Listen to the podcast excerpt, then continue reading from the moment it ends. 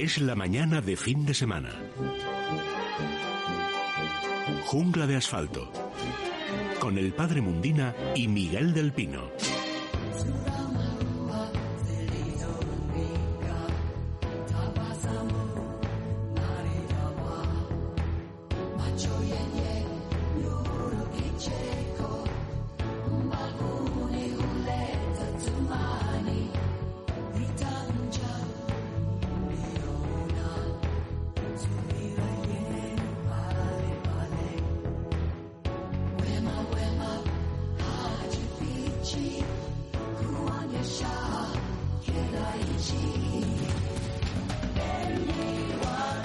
Las 11, 2 minutos y 43 segundos. Y por esos milagros de la radio acabamos de aterrizar en medio de la jungla. Ya saben, no es una jungla cualquiera. Están en la jungla de asfalto. Y la jungla de asfalto es un ratito que esperemos que sea muy agradable, para nosotros lo es, donde hablaremos fundamentalmente de naturaleza, en sus páginas bonitas, bellas y también en sus problemas, en las enfermedades, en los animales domésticos, en las plantas en el hogar. Nos van a permitir que en esta ocasión veraniega, dentro de las anormalidades del mes de agosto, donde estamos muchos de vacaciones y demás, pues sea yo quien hoy en nombre de todo el equipo les acompañe en este paseo por la jungla. Así que les hablará su amigo Miguel del Pino. Especialmente preocupados durante estos vaya tarde de calor ayer, calor sofocante, porque cuando salen unas nubecitas parece que uno va a respirar, no señor, se te caen encima con todo el calor. Y claro, esto preocupa a los amigos de los animales de compañía, claro que sí, que ven como, sobre todo los dueños de animalitos ya de edad avanzada, que sufren especialmente con el calor. Y no digamos nada los amigos de las plantas, que ven como esa planta que tienen tanto cariño y que llevan meses cuidándola, de pronto hay allá que las hojas, que las hojas que se arrugan, bueno, tranquilos porque nos acompañará como siempre el Padre Mundina. Y aquellos que sean especialmente sensibles, me gusta la radio de altísima calidad de sonido, que no haya tranquilos, porque tenemos en control a David Fernández. Buenos días, David. Un abrazo para Elia, para María, para todos nuestros compañeros. Y de momento me meto yo aquí en la espesura de la selva y a ver qué pasa. Lo primero que nos encontramos, como siempre, el dichoso coronavirus. Y sobre eso me permito apuntalar algunas cosillas que pueden quedar ahí un poco en ley. Vamos a ver. Se habla de una segunda ola. Se habla de comunidades autónomas un poco trabajando cada una como puede, porque esta vez el gobierno no ha establecido un mando único y se habla de casos y casos y casos y casos y casos, pero yo creo que voy a ser capaz, sin, llegar de ninguna manera a la irresponsabilidad, de apuntar un rayito de esperanza por lo siguiente. No es lo mismo caso diagnosticado con PCR que enfermo que llega muy grave a un hospital.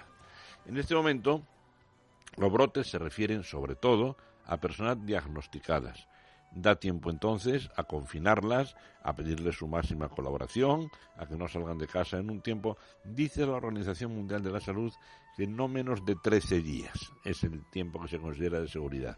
Pero sin embargo, no hay, como en la primera ocasión, ese aluvión de personas que llegan gravísimas a los hospitales colapsándolos. Por lo tanto, yo creo que hay que distinguir entre casos diagnosticados con PCR, que es que ahora se hacen y antes no se hacían, evidentemente. Por lo tanto, estas personas que aparecen y que siembran, como es natural, tanta preocupación, pues son parte de los millones que antes, que en la primera ola no se conocían, sencillamente porque no se hacían pruebas. Las PCR no identifican el genoma total del virus, por eso pueden tener sus fallos, identifican solamente fragmentos de la genética del virus.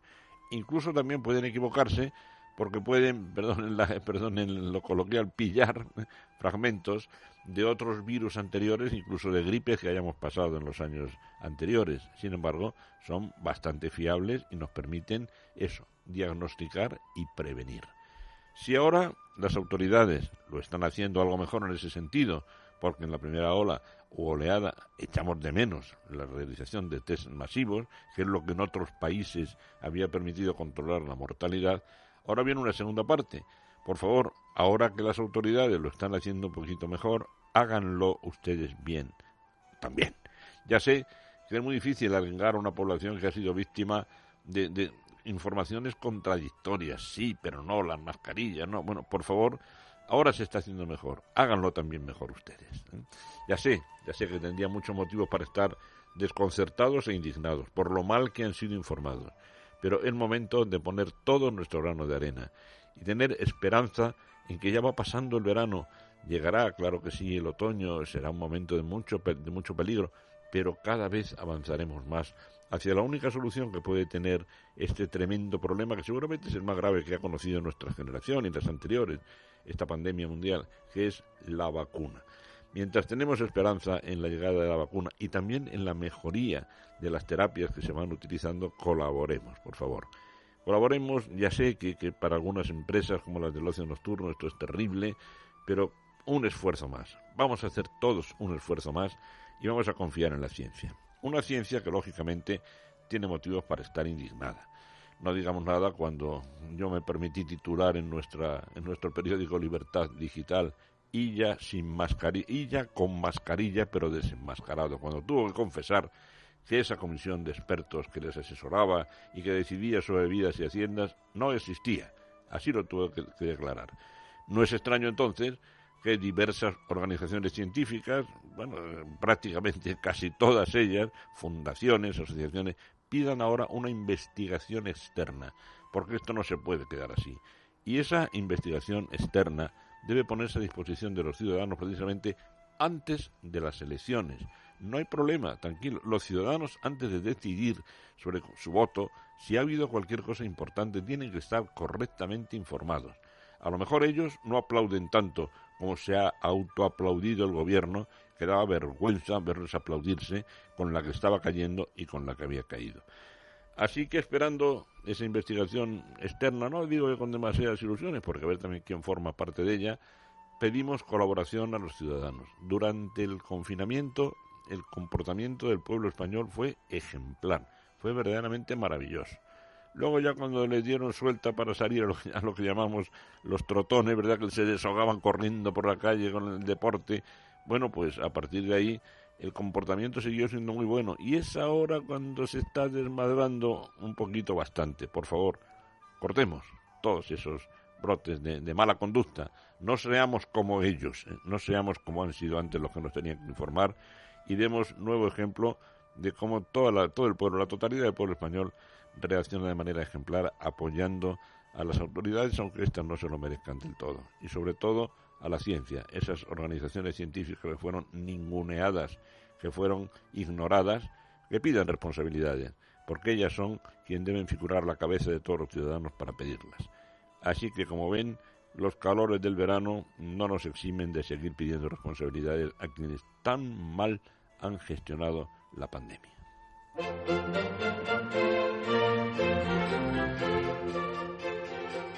Jungla de asfalto, con el padre Mundina y Miguel del Pino.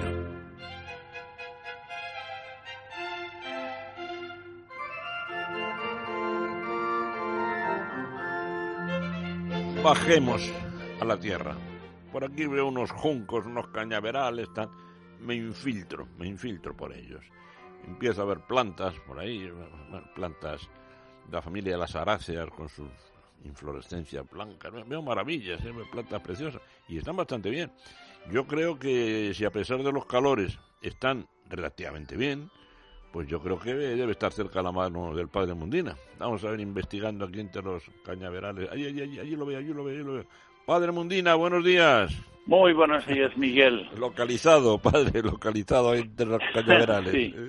Bueno, padre, ¿y qué tiene hoy hoy tenemos una hoy tenemos unas plantas que a mí siempre me han fascinado y siguen fascinando como todas en general porque eso es como eh, el matrimonio que tiene seis o siete hijos no preguntes a cuál quieren más porque los padres saben repartir su amor eh, en, en cada uno de ellos hombre puede que siempre hay alguno que se distingue por ser más cariñoso o tener un carácter eh, mucho más alegre.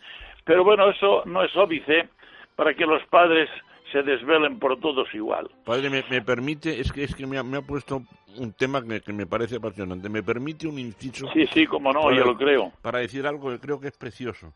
Y es que los animales en general, pues, bueno, los primates, todos nuestros primos del orden al que pertenecemos, son buenos padres, cuidan muy bien. Quizá como consecuencia de nuestra vida arborícola. Una monita, pues tiene que ser muy buena madre para que no se le caiga el hijo de las ramas, ¿verdad? Pero es que el hombre dentro de sus maldades como, como ser vivo y las barbaridades que ha hecho, tiene una bondad, una bondad y es que es un excelente padre, hasta el extremo, y sé que esto lo va a conmover, padre, porque usted es muy sensible a este tema, trata todavía mejor a sus hijos con problemas, hablo de hijos con, con disminuciones, disminuciones psíquicas o físicas, los trata todavía mejor que a los perfectos y sanos y gloriosos. Y eso es una de las cosas en las que nos podemos agarrar para creer en nuestra especie. Y ahora ya le dejo, padre, que no he podido evitar esta. No, tranquilo, y me parece muy bien la aclaración. Bueno, yo, como acostumbro siempre, Miguel, a definir la planta que voy a comentar.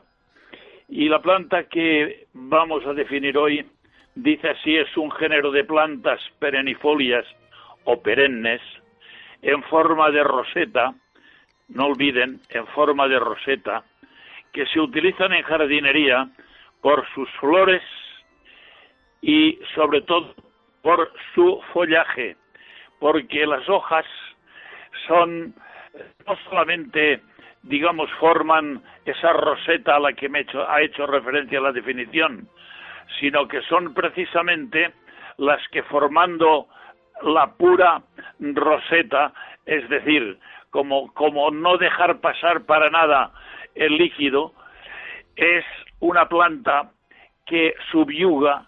A mí siempre, cuando teníamos el vivero funcionando y teníamos una meseta llena de la planta de hoy, que en definitiva es una bilbergia, bueno, es de la familia de las bromeliáceas, y la familia de las bromeliáceas es una familia fascinante. ¿Y qué tiene de, de bueno que a mí me fascina tanto? Pues en primer lugar, porque la gente está confundida y cuánto he tenido yo que luchar con muchísima gente que querían llevarse alguna planta de estas decían, sí, pero esto no dura más que cuatro días. Yo decía, no, esta flor le durará meses y la planta le puede durar años. Pero claro, era difícil hasta que al final lograba convencer y con el tiempo me decían, ¿cuánta razón tenía usted que pasado un año, pasado dos, me venía y decían, la tengo ahora en flor otra vez, porque no hay ninguna parte del año en que las bilbergias florezcan. Florece cuando la planta cree que debe de florecer, pero no hay ningún momento, ni es primavera, ni es verano, ni es otoño, ni es invierno, sino cuando la planta cree que es el momento de que ella tenga que florecer. Las bilbergias o las bromelias. ¿Qué es lo que tienen también de particular estas plantas? Bueno, pues que son epifitas. ¿Qué quiere decir epifita? Quiere decir que son plantas que crecen encima de los árboles, pueden ser grandes peñascos donde hay mucho musgo y a lo mejor ahí puede haber pues un conjunto de ellas. Puede ser un árbol que la mitad de él se ha podrido o ha estado estrangulado por otro árbol que lo estaba rodeando y al final se hace con, con el, el, original y este se, se apropia ya no solamente del espacio, sino también de la parte aérea, porque se carga el que estaba antes y este por su vitalidad empieza a crecer. Bien, pues esas, esos árboles que medio se han podrido son pasto eh, excepcional para que ahí llegue una bromelia, unas semillas de la bromelia y puedan funcionar y se hace a lo mejor ahí pues de casi un metro o metro y medio o dos metros, a veces de, de plantitas, de plantas bromeliáceas, a cual más bella. Dentro de las bromeliáceas yo decía Miguel que cuando teníamos el vivero y había una meseta de bromeliáceas y ahí estaban las almeas fastiatas, las bilbergias, a la que hoy, hoy hablamos de una muy especial que es la bilbergia nutans, nutans, que es precisamente mm, es la popularidad que tiene ya no solamente por la belleza de sus flores, así un poco acanutadas, como en general eh, en, muchas de las bilbergias o bromeliáceas, sino porque es una planta que al ser epifitas, al haberse creado, eh, digamos, en, en la encrucijada de los árboles, en la zona, digamos, de, del Nuevo Mundo, de la, de la, de la, de la zona tropical en general, pues, ¿qué ocurre? Que son plantas que están hechas al sacrificio, que si llueve, pues por eso tienen la roseta a la que me refería en la definición, porque ellas, cuando está lloviendo, las hojas están colocadas de tal manera que todas conducen, las gotas que caen en esa hoja, la conducen a la parte de la roseta para que la roseta se llene de agua. Un, em, embudito, prácticamente un embudo. Correcto, Miguel, como un embudo. Y precisamente aquí cabe una pequeña observación, y es que el que tenga bromeliáceas porque le fascinan las flores, tenga en cuenta que en vez de regar en la tierra, usted puede regar dentro de la roseta, pero sí que hay que tener en cuenta que cada 15 días, cada 20 o una vez al mes se coge, se vuelve, digamos, se inclina la planta, se vacía del agua que tiene, se le pone agua limpia, la remueve un poquito como si fuera un vaso, la tira y la rellena de nuevo. ¿Para qué? Para que los sedimentos que pueda llevar el agua, si es que naturalmente regamos de agua del grifo, o aquellos sedimentos que pueda tener que desaparezcan, que eso sí puede molestar a la plantita. Por otra parte, es una forma muy cómoda de, regar, claro, y en la rosetita. Muy cómoda de regar, Miguel. Y además, eh, los, eh, precisamente quería hacer también otra observación. Todos los decoradores eh, de gran escala o menos escala o menos fama, pero todos utilizan siempre las bromeliáceas y claro, la gente cuando ve que ellos colocan algunas plantas de bromeles dicen, oiga, que estas plantas son muy delicadas y cómo las voy yo a cuidar si, si no lo conozco. Le dicen, señora, no, estas plantas son las más fáciles de cultivar de todas que usted se puede imaginar. Evidentemente que hay algunas, como hablamos del clorofito, de las cintas, hablamos también algunas otras que verdaderamente son muy fáciles. Bueno, pues estas se pueden comparar a los clorocitos, a las, a las cintas, a, a las más fáciles que conozcamos, estas con ser tan espectaculares, porque donde haya una exposición de bromeliáceas, Miguel, es realmente una, un éxito asegurado.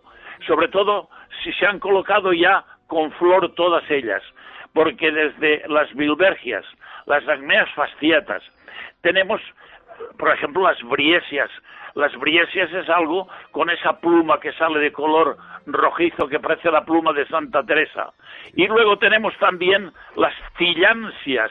Y las tillansias tienen una cosa que es realmente excepcional, que la, la, la, la, pluma que sacan de color rojizo tienen florecillas que verdaderamente si no te lo dicen, tú crees que son mariposas que se, van, se han colocado ahí para libar a lo mejor la boca o mucha eh, digamos, de la esencia que puedan tener las plantitas. Y son, la llaman la flor del aire. ¿Por qué le llaman la flor del aire? Por lo que me he referido antes, porque tienen la forma de una mariposa y da la sensación que la mariposa se ha colocado en los extremos de esa especie de pluma que es mucho más ancha que la briesia, un poco más ancha que la briesia, y ahí aparecen las florecitas de un color azulado espléndido, como si estuvieran con las hojas abiertas y estuvieran libando.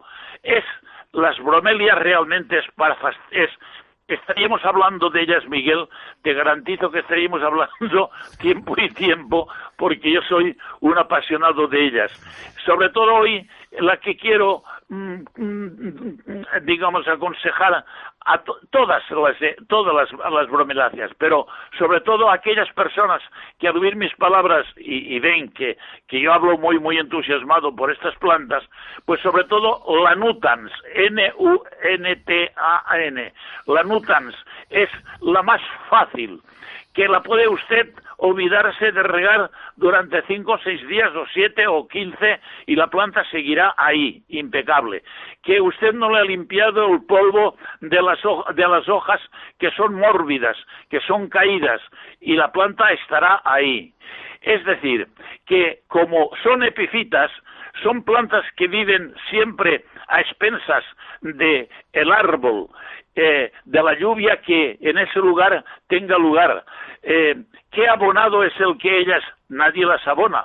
Sí que hay que abonarlas nosotros una vez al mes, que no es lo mismo tenerlas dentro de una maceta que la planta esté justamente pegado a un árbol que está podrido y que está Mm, eh, lógicamente está succionando todas las sales que pueda tener aquel árbol que aunque esté seco allí hay mucho que comer. Y por lo tanto se aprovechan de la materia orgánica de aquel árbol. Y, y después de todo lo que de lo que cazan en las mismas plantas. Por lo tanto es impresionante cuando hablamos de las bromeliáceas, todas ellas en general. ¿Y qué ¿Y cómo las puedo yo reproducir? Muy sencillo también. Si es que es una planta que te da una cantidad de ventajas enormes. Pues cuando la planta ya la tenemos en casa un año eh, o año y medio o dos años, empiezan a brotar desde abajo los hijuelos y la planta madre, eh, ¿qué pasa? Que va naturalmente, eh, como hemos dicho que hay que abonarlo cuando menos una vez al mes, eh, aunque si nos olvidamos no de abonarla una vez al mes, es una planta que aguantará perfectamente y, agradecerá cuando al otro mes o a los 15 días posteriores le echemos un poco de abono, eh, digamos, universal. Bueno, todos los brotes que vienen de la parte de abajo, si nosotros la sacamos de la maceta, escorrimos un poquito el compost que tenga y con un cuchillo muy fino logramos partir esos hijuelos de la madre de manera que nos llevemos detrás también una pequeña cabellera radicular, tenemos una planta que nosotros mismos nos vamos a producir. No una, sino que si la planta tiene un año o dos y está en un macetero bastante grande, podemos sacar tres o cuatro plantas y las tres o cuatro van a ir adelante con un compost, digamos que es el que aconsejamos siempre, el compost universal, que lleva la materia orgánica, lleva también mucha turba. Esto es tan fácil como lo que estoy diciendo. Y por lo tanto, aunque veamos una planta con unas flores espectaculares, saldrán cuando saldrán, porque no tienen ningún momento determinado del año para poder salir, ni la primavera, ni el otoño, ni el verano, ni el invierno, sino cuando la planta dice ahí voy yo. Y entonces nos llevamos la ilusión de que nos sale una flor impresionante tanto de las bilbergias como de las agmeas fastiatas en general, que son las bilbergias también, y sobre todo la nutans, que es a la que hoy yo me refiero fundamentalmente, que es una planta con unas hojas magníficas, incluso tiene unas vietas blancas que le dan una, un encanto especial y que da a la vez cuatro, cinco, seis flores que tienen tendencia a inclinarse, porque claro, porque tienen casi eh, 25 centímetros de altura y entonces tienen tendencia incluso como, como a humillarse. Y es una planta de una belleza singular. Padre, decía Harsenbusch, decía, la espiga, la espiga rica en fruto se inclina a tierra, la que no tiene grano se empina a tierra. Pues eso, padre. Y, eso lo vemos en los trigales. Ahora, por ejemplo, bueno, ya, están, ya están segados probablemente en la zona de, de Segovia, pero cuanto más, si el año ha sido muy bueno, que este año ha sido un, año muy bueno, afortunadamente. pues las espigas se doblan naturalmente. Lo que pasa es que hoy hay eh, variedades ya de trigo que en mi época de niño pues eran trigales que tenían como mínimo metro, metro y algo. Ahora son trigales que a lo mejor solamente levantan 30 centímetros, 35, lo cual hace que no se doblen cuando venga un aire o cuando venga un exceso de humedad, pues no se doblan. Que antes eh, los, los trigales eh, había momentos en que, en que no granaban bien por eso, por, por el viento o por una lluvia torrencial que las, las, las, las tumbaba completamente. Pero tanto como un servidor en este momento, más que al trigo de verdad, se referían a esos personajes hiperconocidos que yo, yo, yo, yo, yo, y al final no son nada. Padre, muchísimas gracias. Hasta la próxima semana. Un, nada. Un abrazo muy fuerte. ¿eh? Un buen día. Bueno, la familia de las bromeliáceas. Aquí no, claro, en, España no vamos a ver eso, pero en un paseo por una selva tropical de verdad, en alguna de ellas podríamos ver algo muy bonito, que es una ranita dentro de esa, de esa copa con agua. Basta una bromeliácea tenga unos cuantos días la copita, esa roseta llena de agua, para que allí aparezca una ranilla de, esta, de los géneros dendrobates, ranitas tropicales, ponga ahí un par de huevos y dé tiempo para que nazca el renacuajo y se haga adulto antes de que se seque la bromelia. Así que otra de las funciones también de estas plantas epifitas en plena selva es de servir de incubadora a los anfibios. Anfibios de los que me parece que después vamos a hablar con un buen amigo. Están en su casa, o sea, están en Es Radio. Y dentro de su casa, de Es Radio, estamos dando un paseíto por la jungla de asfalto en el que yo, su amigo Miguel del Pino, estoy teniendo hoy pues la oportunidad de acompañarles en nombre de todo el equipo. Y aquí continuamos. Jungla de asfalto.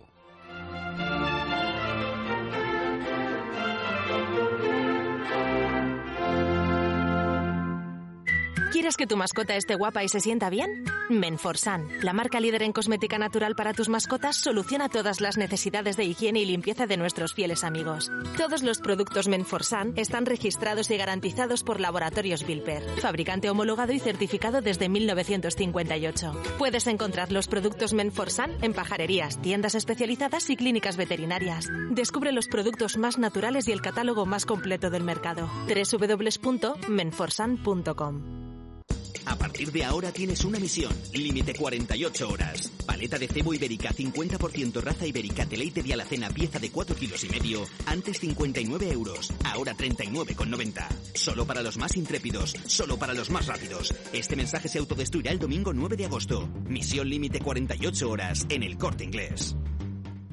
En esta crisis los únicos medios de comunicación libres e independientes que van a sobrevivir son los medios que decidan sus lectores o sus oyentes. Ahora es cuando viene la batalla de verdad. Así que seguiremos necesitando su apoyo.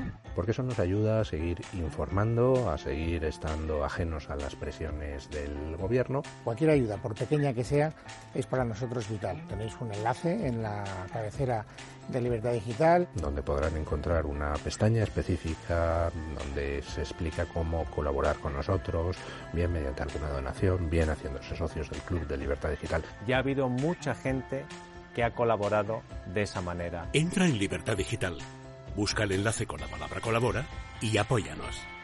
O llama al 91 409 4002. Colabora. Colabora. Colabora. 91 409 4002. Nosotros, como siempre, lo vamos a dar todo. Colabora. Está cansado el sol de tanto y tanto caminar, se va, se va. Corrían los años 70 cuando los artistas melódicos italianos arrasaban en nuestras listas de éxitos. ¿Dónde está el pasado que y es que están todos, Richard Cochante, Nada, Claudio Baglioni, Nicola Di Bari. basta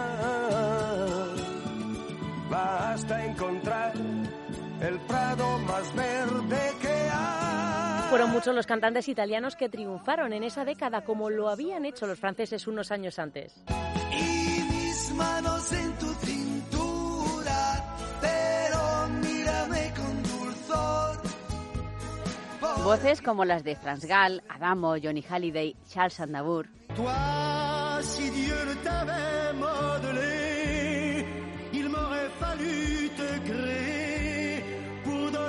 La música francesa había creado un estilo único que conquistó al mundo. Hay algo más evocador de París que esta canción.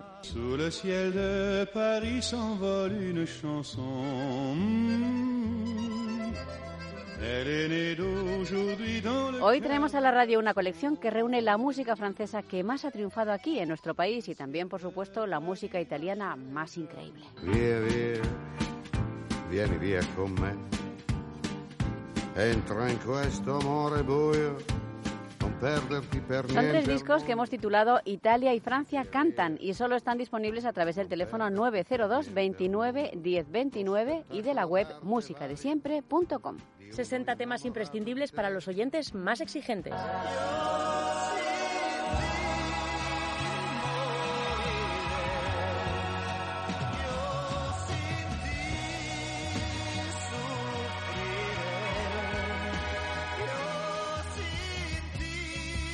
En esta colección, amigos, todas las canciones son buenísimas y algunas muy difíciles de encontrar. Hoy las pueden conseguir por solo 33 euros más gastos de envío en la web musicadesiempre.com o llamando este número 902 29 10 29.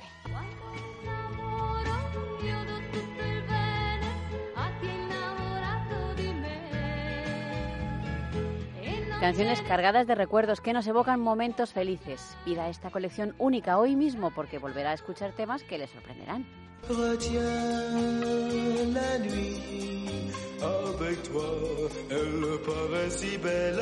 Recupere momentos mágicos de su vida con la colección Italia y Francia cantan. Pídanla hoy en la web musicadesiempre.com o llamando al 902 29 10 29.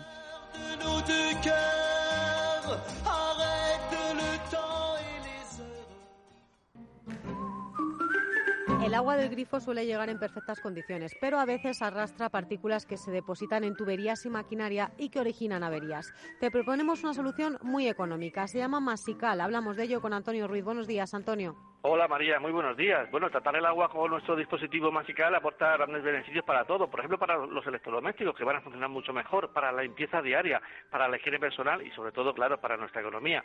Porque es que, María, vamos a tener un agua ideal para beber, para la higiene, para el baño, para evitar incluso el picor que provoca eh, también el exceso de cal en mucha gente a consecuencia de, la cal y sobre todo para evitar esas obstrucciones y esas averías que la cal provoca también en sanitarios y en los electrodomésticos que funcionan con agua. Si tenemos ya esa cal pegada dentro de las tuberías y la maquinaria por donde pasa el agua, Antonio, ¿también la elimina Masical? También la va a eliminar porque la va debilitando poquito a poco y la propia corriente del agua la va a ir desprendiendo y eso hace que las tuberías queden diáfanas y limpias de, cal y que podamos incrementar el caudal de agua perdido.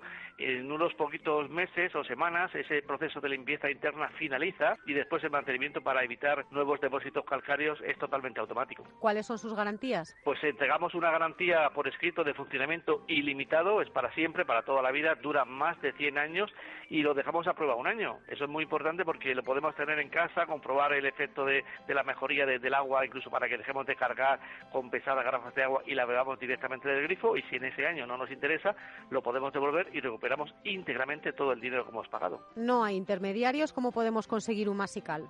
Pues o bien en nuestra web www.masical.es, que se escribe con S, o bien en el 902 107 109. Pues el precio es muy barato, vale muy poquito, vale 99 euros, pero atención porque si llamas ahora al 902 107 109 tenemos promoción 2 por 1. Pagas uno, 99 euros, pero te llevas dos, con lo cual si lo compartes pues sale a la mitad de precio cada uno. Y además, dinos que eres oyente de Es Radio, es muy importante para que no pagues los gastos de envío y te podamos añadir de regalo a elegir entre un ahorrador de consumo de luz para toda la vivienda o bien un repelente electrónico contra todo tipo de insectos, bichos y roedores. Masical, llamando al 902 107 109. Muchas gracias, Antonio. Un saludo, buenos días. Colacel Antiox es único. Colágeno puro antioxidantes y vitamina C que ayudan a mejorar la piel y las articulaciones. Colacel Antiox de Laboratorios Mundo Natural. En parafarmacias y parafarmaciamundonatural.es. A partir de ahora tienes una misión. Límite 48 horas. Hasta un 60% de descuento en menaje de mesa, ropa de cama, manteles, toallas, cojines, cortinas y alfombras. Solo para los más intrépidos. Solo para los más rápidos. Este mensaje se autodestruirá el domingo 9 de agosto. Misión límite 48 horas en el corte inglés. Recuerda, con Mundo Natural tus complementos alimenticios, alimentación bio y cosmética natural en tu casa en 24 horas. Pedidos en parafarmaciamundonatural.es y por compras superiores a 70 euros regalo seguro.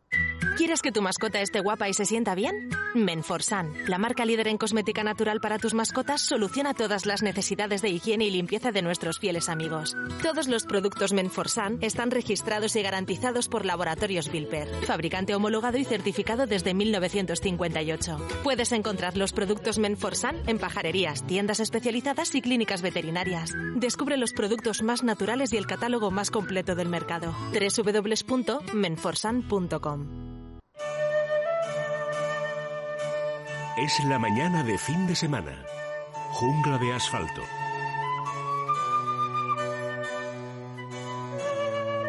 Pues en nombre de nuestros amigos de Menforsan me van a permitir una recomendación especial. Se trata de, bueno, en este momento del año, las pieles de nuestros queridos animales domésticos, tanto perros como gatos, ¿eh? sufren de manera especial tanto las pieles atópicas o sensibles como las pieles normales, pero que son objeto de picaduras porque están en el sitio donde hay muchos parásitos nuestros animales. Le recomiendo en este caso en nombre de Menforsan su alimento complementario para pieles sensibles. Ya saben, son productos en líquido para añadir al beber o a la comida. No puede ser más fácil de utilizar. Está perfectamente dosificado, explicada la dosificación en el envase. En este caso, el alimento complementario para pieles sensibles de Menforsan, pues reúne lo mejor del mundo animal y del mundo vegetal. Reúne el aceite de salmón. El salmón se está ganando un, arca, ¿eh? yo creo que se lo vamos a ver hoy mismo. Aceite de salmón con algunos productos vegetales especiales para pieles delicadas. Por ejemplo, entre ellas, pues eh, algunos tan conocidos como la avena, que tiene un efecto calmante, la bardana, Artium Labra, que es para pieles eh, también muy secas y sensibles, y el aceite de salmón unido a estos productos vegetales ejerce magníficos, magníficos efectos y da muy buenos resultados. Todo ello en la web de Menforsan, que ya conocen todos, www.menforsan.com, de donde hemos extraído hoy ese alimento complementario para pieles delicadas, para perros y gatos. Un saludo a nuestros queridos amigos de Menforsan y seguimos adelante. Un naturalista no puede salir al campo sin unos buenos primáticos. Así que vamos a otear el horizonte, llega un clarito de nuestra jungla. Vamos a ver, a ver quién veo ahí. Bueno, sí, sí, sí, sí, estoy viendo un naturalista muy conocido. Hace unas semanas hablamos con él, pero nos supo a poco, porque ya estamos al final del programa. Rafael Serra. Buenos días, Rafael. Muy buenos días, Miguel. Bueno, oye, ya te veo con un aspecto un poco más, ¿cómo diría yo? Más de oficina que de, que de naturaleza, ¿verdad? Que te has cortado el pelo, vamos, abiertamente, ¿verdad? Un poco. Sí, llevaba toda la, la pandemia sin, sin pasar por el peluquero. Y bueno, aquí he encontrado un sitio con garantías y, y sencillito donde me han podido adecentar bueno, en, pleno campo, ¿me te refieres? En... Eh, sí, en un, pueblecito, un pueblecito que, está cierto que, bueno, siguen las mismas normas de higiene y de, control de la pandemia que cualquier otro sitio, ¿eh?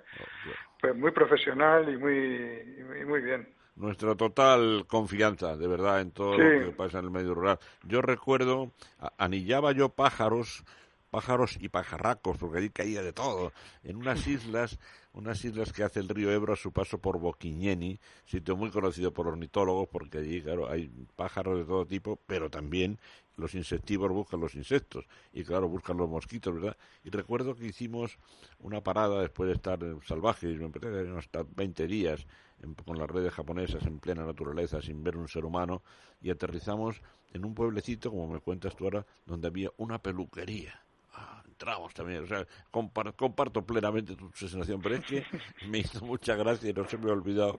Y hace muchos años que había una lista de precios y decía corte de pelo, tanto, afeitado de barba, tanto, coronilla de cura, dos pesetas. Hacía entonces la famosa tonsura de los, de, los curas. Un abrazo, padre, padre Mundina. Un abrazo.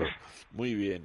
Bueno, Rafa, me gustaría profundizar un poquito eh, no sé si llamarlo artículo base o, uno de los artículos clave del cuaderno que está ahora mismo en los kioscos de Kerkus, revista decana de la prensa ambiental, que hace referencia a los anfibios. Un grupo de animales, ranas, sapos, sapo corredor, sapillos, Pero ¿quién nos iba a decir hace simplemente 20 años que, que iba a estar todo el grupo en peligro de extinción? Háblanos de ello, por favor. Pues sí, la verdad es que ahora mismo una de las amenazas globales para la biodiversidad es lo mal que lo están pasando todos los anfibios, porque es, en todo el mundo, no solamente en nuestro país ni en Europa, es, es, un problema global.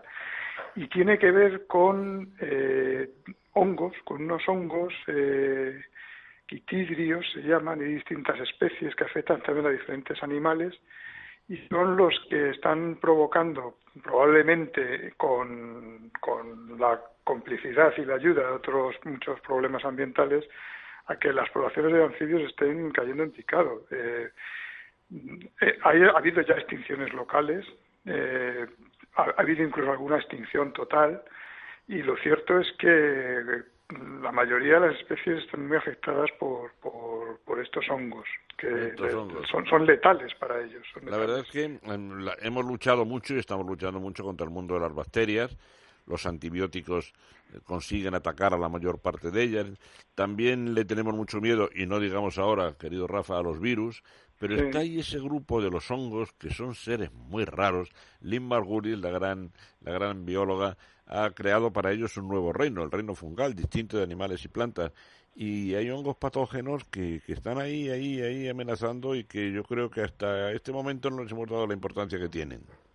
Efectivamente, además hay que tener en cuenta que los anfibios eh, llevan pues, una eternidad en, en, la Tierra, es un grupo de mucho éxito, aunque ahora lo veamos amenazado, ha sobrevivido a un montón de, extinciones en masa, bueno, un montón, unas cuantas extinciones en masa, que, por ejemplo, los dinosaurios no, fueron capaces de, resistir esta última del final del Cretácico, ¿no? Los anfibios sí la, la, sobrellevaron. Es decir, es un, grupo de animales antiguo y, y, para mí venerable, son, unos, son unas, unas almas de cántaro que, que contribuyen muy mucho a la biodiversidad de cualquier zona donde haya un mínimo de agua y que, mm, por regla general, eh, son esos seres eh, entrañables, ¿no? Que ni, ni, perjudican ni, si acaso, benefician. Yo siempre me acuerdo de, de que en, en, tiempos a los tritones, que son unos, esos anfibios con cola, eh, eh, como las salamandras, ¿no?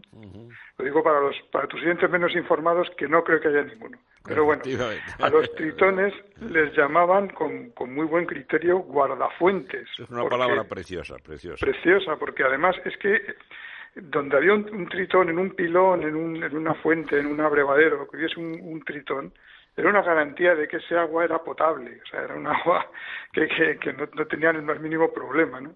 Si hubiese, si hubiese tenido eh, cualquier eh, inconveniente por contaminación, por impurezas, por lo que sea, no habría tritones. O sea que el tritón es una auténtica garantía de que ese agua es un agua limpia. Mm. Y bueno, pues por eso yo les tengo tanto cariño a los anfibios. Yo también lo, comparto y además has dicho algo muy, creo que muy bonito y es que son seres, pues eso, almas de cántaro, es que no puede ser más bonita la definición que nada, ¿verdad? seres que no se meten con nadie, Uno los coge y, y, los ve resignados, ¿no? No hacen, tragan como para decir, madre mía, ¿qué, será lo siguiente, no? Si acaso exudan por su piel eh, algunas sustancias que pueden ser irritantes, pero bueno, hay, hay, algunas especies que son venenosas en los trópicos, pero en general son, son gente apacible y, bonachona, ¿no? Que, que vive sin molestar a nadie eh, ahí en sus charcas y, y que la verdad que es que son, son para mí son parte imprescindible del paisaje y de, cualquier ecosistema. Seguramente las lombrices y las moscas no comparten. No estén de acuerdo, ¿no? no estén de acuerdo, porque todos son predadores y por tanto útiles, son predadores y por tanto útiles. ¿Cuántas veces hemos comentado la injusticia del asadonazo, menos mal que cada vez se hace menos, del asadonazo del agricultor al sapo. Es como si un mm. director de una agencia bancaria le pegara un estacazo al señor que hace una inversión ahí en sus cuentas, ¿verdad? Porque, es, un aliado, es un aliado de la agricultura. Está tirando piedras contra su propio tejado, efectivamente. Solo porque lo considera feo, a mí me parece precioso un sapo, ¿eh? pero bueno. Y también, el, bueno, el famoso, el famoso escuerzo es un nombre aplicado al sapo. Sí que muy peyorativo, ¿no? Un animal feo, verrugoso, eh, así de, con, un, aspecto poco comunicativo, ¿no? Tú sabes que tú sabes que nuestro técnico David Fernández lo, mismo se corre media maratón que te busca un disco en un momento cuando se lo pide. Me están dando unas ganas de plantearle un desafío a David a ver si consigue. ¿Sería capaz David de, encontrar esa canción tan bonita que dice Sapo cancionero? ¿A que no? sapo, sapo de la noche, sapo cancionero. Eh, ¿A que no es capaz? No sé, David es capaz de todo. Sigamos, queda hecho. Sigamos. Bueno, pues lo que veníamos a contar en la revista es que como eh, el territorio en general, en España y en Europa, en los, países más desarrollados, ha sufrido tantas eh, alteraciones a lo largo de las últimas décadas, pues eh, cada vez son más escasas esas, esos encharcamientos naturales que se formaban por, por, porque algún arroyuelo se desbordaba, porque había eh, una lagunilla temporal que cuando llovía pues cogía agua, cosas de esos, esos aguazales por todos lados, pues eso la mayor parte de ellos o se han edificado o se han, o se han cultivado o se les ha dado otro uso, ¿no? Entonces los anfibios, que era donde acudían para reproducirse, porque ellos para reproducirse necesitan un poquito de agua, eh, pues han visto muy mermadas sus posibilidades. Y sin embargo, se han visto compensados por un montón de estructuras que hemos diseñado los humanos para nuestro propio uso y para nuestras necesidades, pero que de rebote les han venido muy bien a ellos también. Como ya pueden imaginarse, son pues, pilones, albercas, canales, piscinas, fuentes, eh, abrevaderos para el ganado, balsas, en fin, mil, mil construcciones que hay que cuyo fin es simplemente embalsar un poco de agua con, distintos propósitos, pero que a, los anfibios en realidad les da igual. O sea, ellos no van a discriminar entre una laguna natural y una laguna artificial. Ellos mientras tengan agua allí puedan reproducirse estarán tan contentos, ¿no? De hecho, la única, la única, claro, ahí está. La única pega es que tenemos que, además, ser conscientes de cuando hacemos alguna de esas mm, infraestructuras, iba a llamarle, no sé si es para tanto, convendría facilitarles la entrada y la salida, porque en ocasiones pueden entrar, por ejemplo, en una piscina, imaginemos una piscina de un chalet, se pueden meter en el agua, reproducirse, pero luego son incapaces de salir. No hay una rampa, no hay un, un montoncito de piedras, no hay una, un palo, una tabla propicia. De hecho, permíteme, un, detalle de, acuariófilo, ¿no? Y es que cuando algunas especies de tritones tropicales se crían en acuario y tal, el, problema es, ahí está esa mira, mira, mira, mira, escucha, escucha, escucha. Canta tu canción. David, no falla.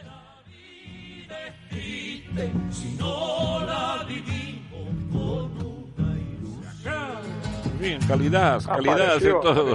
Apareció. Gracias, David. Muchas gracias, muchas gracias. Iba a decir, como, como viejo acuariófilo, que cuando, por ejemplo, con unas tritones, mm, eh, por ejemplo, el paramesotriton hongkoniensis, con perdón y tal, que se pueden criar en, en acuario, eh, inciso, todas las especies de anfibios españoles están protegidos y no se pueden tomar de la naturaleza. Dicho esto, pues a veces cuando se consigue que las larvas ya van pasando de la respiración branquial pulmonar, necesitan como una escalera, necesitan una escalera de piedrecitas, porque no basta con que salgan del agua de una vez, tienen que ir adaptándose, subiendo de nivel, una piedra, otra, otra, otra, otra, hasta que al final salen, si no, se ahogan cuando hacen los pulmones. Y dicho esto, pues nada, muchísimas gracias Rafa. Yo te iba, te iba a decir que, el que quiera más, pues que el que lea Kerkus, sencillamente, que viene todo, ¿eh? viene todo en un artículo que a mí me parece uno de esos artículos de sensibilidad. Me parece estupendo que se hable de los buitres, que se hable del águila calzada, del águila imperial, pero que haya sensibilidad también para estos animales que también se pueden considerar domésticos en cierto sentido, solo en lo referente a las especies que se pueden importar legalmente. Porque dilo tú, que a mí no me hacen caso, a que están todos protegidos todos los anfibios españoles. Todos, sin ¿Eh? excepción. todos sin excepción. Pues dicho queda, ni uno, ni uno. además no hace falta tenerlos en casa, porque simplemente con, con, con, tener cerca de pues, lo que estábamos hablando, un pilón, un alberca, un abrevadero, ya, ya, se puede, ya se pueden encontrar allí, se viven a su aire y no hay ni que preocuparse. Ya sé que el pilón el típico pilón del pueblo español, Mm. tiene múltiples utilidades, como tirar allí de vez en cuando a que se lo merece, ¿verdad? Por A ejemplo, los forasteros, sobre sí, todo. hombre, a los que vienen de la Unión Europea, de la Comunidad Europea, se decía antes para decirnos que talemos los olivos y pongamos otra cosa, al pilón con ello, ¿verdad? bueno, querido amigo, muchísimas gracias. En este cuaderno de verano de, de Kerkus has tenido, habéis tenido la, la sensibilidad para dedicarnos un buen artículo a nuestros queridos anfibios. Muchas gracias, un fuerte abrazo y hasta muy prontito ya en fase urbana, en fase urbanita ambos tuyos. ¿eh? Es- esperemos que no nos confinen demasiado más, eh, no- no Esperemos. volvamos a las andadas. Esperemos, tengamos es- es- esperanza. Muchísimas gracias, Rafael Serra, Un abrazo, Miguel, encantado. director de Kerkus, igualmente. Vamos a ver, estamos ya en la restita final, pero tenemos un mensaje de una oyente que en está angustiada, Inma, porque tiene una perrita de 12 años que tiene dos válvulas en el corazón pues que no le funcionan y que, que está malita, sencillamente, por agotamiento ya.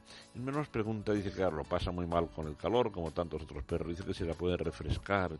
Qué bien que esté por aquí también nuestro querido veterinario de cabecera, el doctor Oscar Piedrola. Buenos días, querido Oscar. Buenos días, Miguel, ¿qué tal? Pues Vaya con esta encantado. perrita. hija. Fíjate, a mí es que me- yo sé que compartes lo que voy a decir. Me, me conmueven especialmente las consultas de los oyentes que se refieren a animales de edad avanzada, ¿verdad? Sí, Pues sí. fíjate, ¿qué hacemos con esta perrita? Pregunta una cosa que yo sé que no le vas a poder contestar, pero me parece muy tierna, que cuánto va a vivir, que cuánto va a vivir su perrita, ¿verdad? Con dos Bueno, de- válvulas del corazón. Claro, depende de qué, de qué patología tenga Miguel, pero pero si y es normal que, que, no, que no se preocupe en exceso si está si está en tratamiento y ese tratamiento eh, adecuado, pero si, si está en tratamiento puede, puede vivir unos cuantos años, depende del tamaño. Sabemos que los perros pequeñitos que tienen más tendencia a tener este tipo de patologías viven más años. Vive más. Son dos válvulas del corazón en mal estado, pero, pero Sí, en tratamiento. imagino, bueno, me imagino, Miguel, no, claro, no puedo hablar desde la radio, pero, me imagino que será la válvula tricúspide y la mitral, que son las que separan el lado derecho y el izquierdo de- del corazón. O sea, la com- comunican aurícula Con ventrículos. y con, con ventrículos del lado izquierdo y justo del lado derecho. Entonces, para eso yo tengo perros que están en tratamiento y están estupendamente. Es normal que se descompensen un poco en verano, con todo el calor y ahí sí que eh, igual convendría ir a hacer un chequeo a ver que, a ver si, si a lo mejor hay que reajustar esa medicación o no pero muy vamos bien, muy bien. y respondiendo a su pregunta claro que la puede refrescar Claro.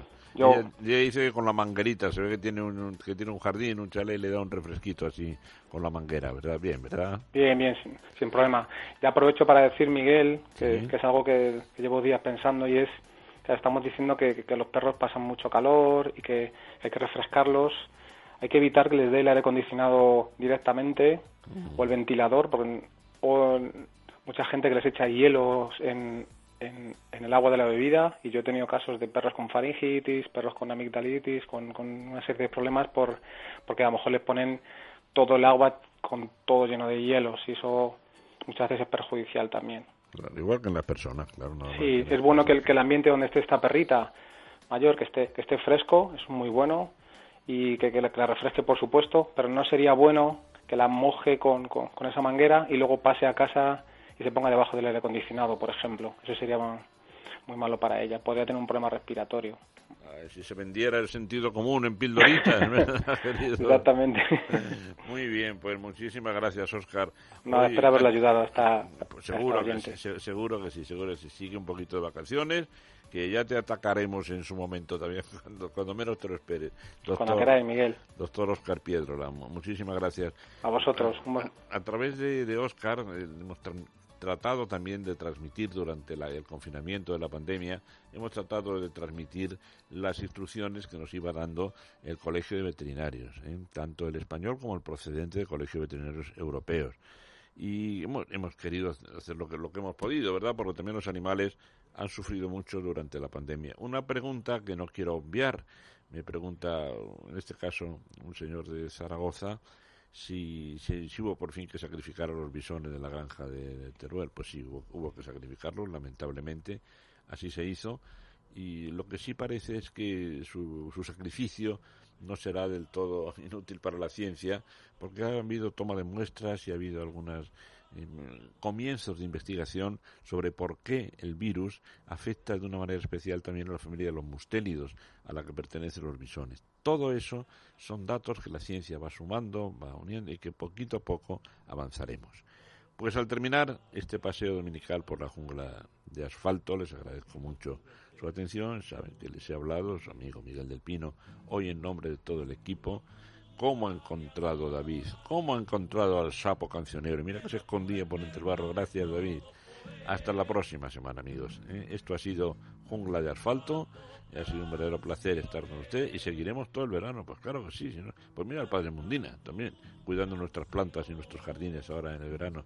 Y en cuanto a los animales domésticos, más sensibles que nunca. Piensen en esta perrita con su problema cardíaco. Y el sapo cancionero poniendo un toquecito evocador muy bonito porque es una canción preciosa. Hasta la próxima semana, amigos.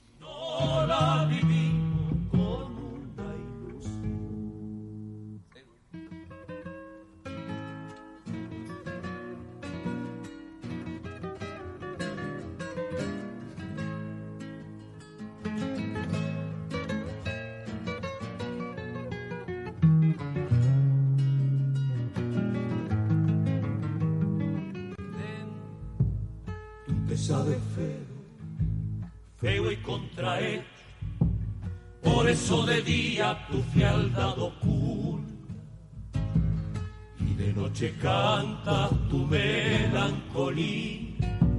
Y suena tu canto